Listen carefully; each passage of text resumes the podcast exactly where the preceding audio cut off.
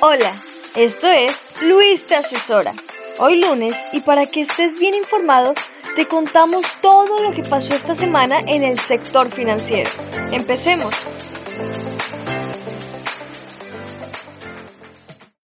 Hola a todos, bienvenidos a Luis Te Asesora. Como cada semana estaremos platicando un poquito de los acontecimientos económicos importantes de esta semana y de la semana que viene. Como platicamos la semana pasada, el mercado todavía ha caído un poco más, nos estamos acercando a los 3.600 puntos. Una vez más, es enormemente difícil intentar establecer un piso del mercado, pero este piso de 3.600 puntos ya ha sido testeado anteriormente y ha rebotado. Creo que ante la falta de noticias, pues más o menos nos estaremos moviendo de manera lateral durante los próximos días. La realidad es que esta semana no ha habido noticias económicas importantes en términos de inflación o de desempleo en Estados Unidos y tampoco las habrá mm, realmente la semana que viene. No hay nada verdaderamente relevante y ante esa falta de noticias creo que nos estaremos desplazando simplemente de forma lateral en, en los índices de, de, las bolsas. En lo que se refiere al tipo de cambio, no ha habido una variación importante, estuvimos rondando ahí un, un rango de entre 20, 10, 20, 20, que es más o menos en donde se ha mantenido.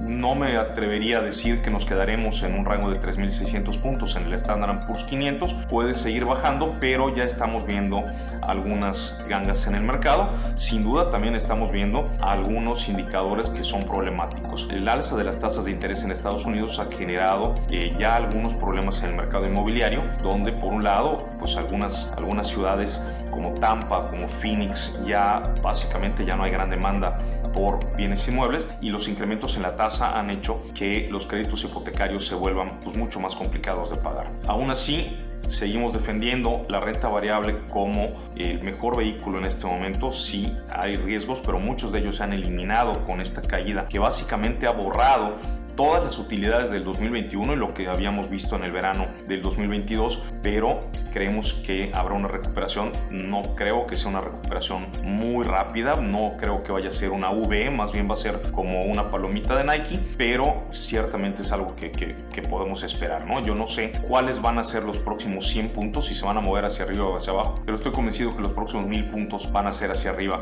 y que lograremos recuperar las pérdidas que difícilmente podremos recuperarlas pasando a renta variable o a commodities. En lo que se refiere a la bolsa mexicana, igual unas caídas ahí poco, poco relevantes en el sentido de que la bolsa mexicana lleva 10 años realmente sin dar nada. Es una bolsa pequeña, es una bolsa incluso se podría llamar un poquito aburrida, donde hay muy pocas empresas que se listan y algunas empresas que ya están saliendo como Banorte, como Palacio de Hierro, Samos, tal manera que no vemos mucho por, por ese lado. ¿no? En, en, digamos, la parte un poquito más política, no hay grandes avances en el tema de la guerra en, en Europa y esto está generando inflación por la parte de los energéticos. Alemania acaba de informar que su inflación anual ha pasado ya del 10% y obviamente esto eh, genera movimientos en las bolsas europeas y en la renta fija europea que tendrá que reaccionar subiendo una vez más las tasas. El euro y la libra esterlina se encuentran en niveles mínimos históricos respecto del dólar, precisamente como consecuencia de que sus bancos centrales han tardado un poco más en reaccionar que la Fed norteamericana,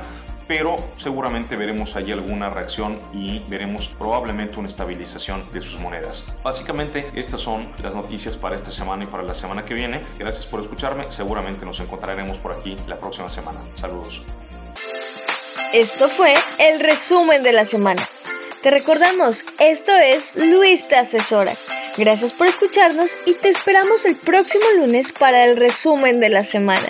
Recuerda seguirnos en nuestras redes sociales, Luis-te asesora y en la página web luisachurra.com.